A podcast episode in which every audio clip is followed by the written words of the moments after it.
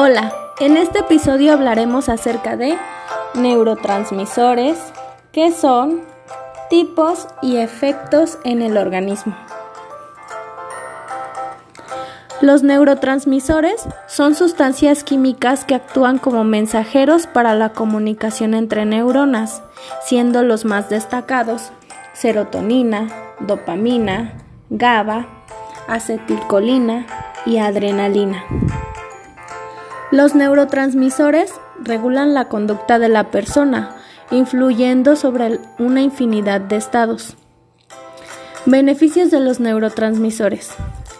Los neurotransmisores controlan una serie de facetas como concentración, aprendizaje, memoria, lidiar con el estrés, mejorar el descanso y calidad del sueño, generar motivación y nuevas ideas.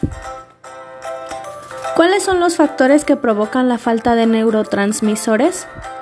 La producción de neurotransmisores puede verse afectada por diversos factores como mala alimentación, exposición a estrés continuo, falta de descanso, contaminantes del ambiente o toxinas, drogas y fármacos, cafeína, alcohol. En conclusión, retomaremos qué son los neurotransmisores. Son sustancias químicas creadas por el cuerpo y transmiten información de una neurona a otra por medio de la sinapsis. Cuando esto ocurre, la sustancia química se libera y actúa. Existen distintos neurotransmisores, cada uno de ellos con distintas funciones.